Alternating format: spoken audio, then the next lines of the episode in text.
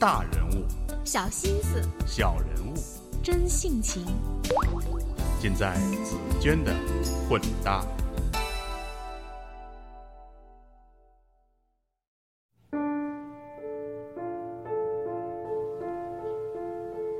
我是紫娟，各位好。他被媒体誉为很难定义的艺术家，最具明星气质的艺术家。因为除了绘画之外，他还涉猎音乐创作，并跨界与国际知名品牌合作，担任他们的设计师，甚至是代言人。此外，他还是个老板。他是北京颂扬美术发展有限公司 CEO，八零后青年艺术家宋阳。一个喜欢美术的朋友问我说：“这个宋阳到底长什么样？”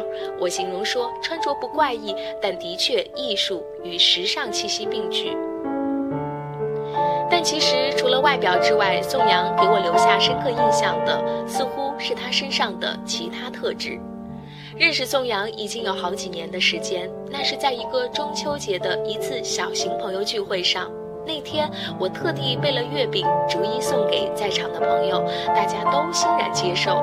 只有宋阳笑着说：“别人见面都递名片，你递月饼。”这句话让在座的人哄堂大笑，也让我发现这个年轻人不同常人的观察力和机智。我的工作轨道和艺术圈的交集并不多，所以后来与宋阳少有联系。但时常会在一些新闻报道中看到他的名字，比如担任二十六届大学生运动会吉祥物评委，又比如与国际知名奢侈品牌合作推出全球限量版包包，或是为某时尚杂志拍摄封面。而此间，他的画作和画展也推陈出新，四处开花。这是一个什么样的跨界青年？他究竟是如何做到在术业有专攻的同时，还能在相关领域不断突破？宋阳一九八一年出生在新疆乌鲁木齐一个知识分子家庭，父母的工作和艺术并没有什么关系，但是宋阳却从小迷上画画，他可以每晚坚持画一到十张素描。到了初中，真正开始专业学习绘画的时候，他会在业余时间背着画夹，穿行在乌鲁木齐的大街小巷，兴致盎然地为路人画画。高中时，他在华夏少年连载漫画《魔侠》，还在学校捣鼓出漫画社。因为特立独行，也因为受到媒体关注，这让少年时代的宋阳在家乡就很具知名度。而早年的成名经历也让他比同龄人显得更成熟，步伐也迈得更快些。在天津工业大学攻读动漫专业没多久，宋阳就在2001年，也就是大一的时候，成立了自己的工作室。那时在与社会上的三百多家公司 PK 后，他拿下了海岩的《玉观音》、王朔的《阳光灿烂的日子》等电影的漫画创作权。这样的工作劲头让宋阳在大学毕业后顺利得到资助，继续在北京开办宋阳工作室。那时，宋阳的作品《坐在对岸的企鹅》已经备受年轻人的喜爱，并受到孙楠、羽泉等明星大腕的推崇。这部原创漫画作品以描述当代大学生的生活为基点，展现他们对于友情、爱情、前途、理想的茫然和努力。而此间，宋阳也在 Time Out 北京开设专栏，他寻访北京不同阶层的人，并用漫画的形式反映他们的生活侧影，也颇受海内外美术界瞩目。是，二零零五至二零零六年间，当宋阳走访欧洲，发现当地艺术创作如此多元之后，他重新审视自己的创作风格。他决定适时放弃迎合大众审美，并给他带来。无数荣誉的日式漫画创作，而是推出融合中国元素和自我风格，并兼具漫画与油画风格的作品《Pad Girl》应时而生。这个留着波波头的女生并漂亮，但是你看一眼就会记住它。它代表着青春所有特质，比如冲动、叛逆、死磕。他也会不经意地透露出宋阳在不同时期、不同阶段的心理状态。访问进行当中，宋阳让我看他用文字记录的各种灵感，比如简洁的、哲学的。而对于不同的欣赏者来说，从他的画作中看到的东西也会迥然不同，或是被整幅画的绚丽色彩所吸引，或为 Bad Girl 难以解读的表情着迷，也或许从中领略到某种情怀。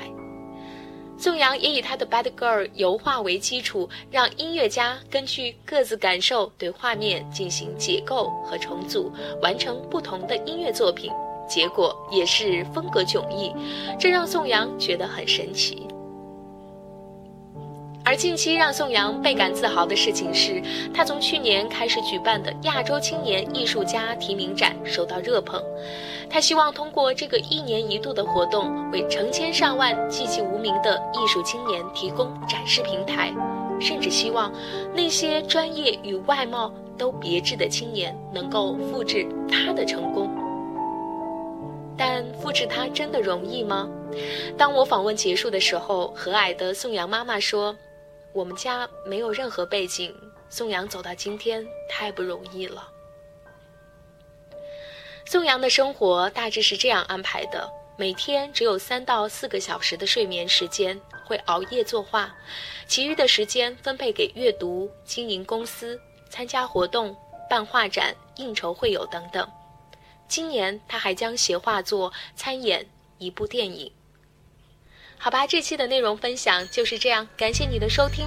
如果想要阅读这篇文章的详细内容，还请关注我的微信公众账号“紫娟的混搭传播”。如果喜欢这期推送，还请记得转发到你的朋友圈。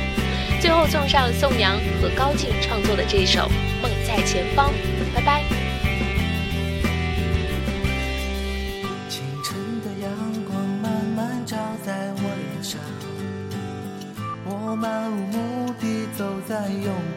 街上，高楼大厦里藏着多少个梦想，总感觉幸福在前方。清晨的阳光慢慢洒在我脸上，我急急忙忙走在繁华的路上。高楼大厦里藏着多少个梦想，总感幸福在前方。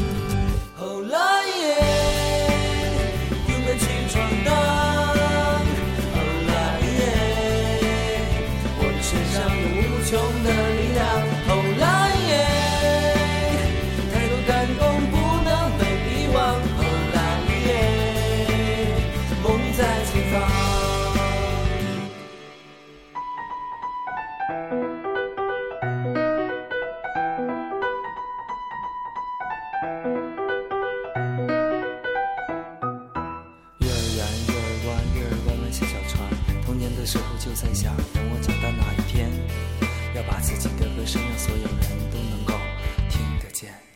月儿圆，月儿弯，月儿弯弯，小小船。童年的时候就在想，等我长大那一天，我要用自己的画笔画出世界上那片最绚丽的蓝天。清晨的阳光慢慢洒在我脸上，我急急忙忙走在繁华的路上。楼大厦里藏着多少个梦想，总感觉幸福在前方。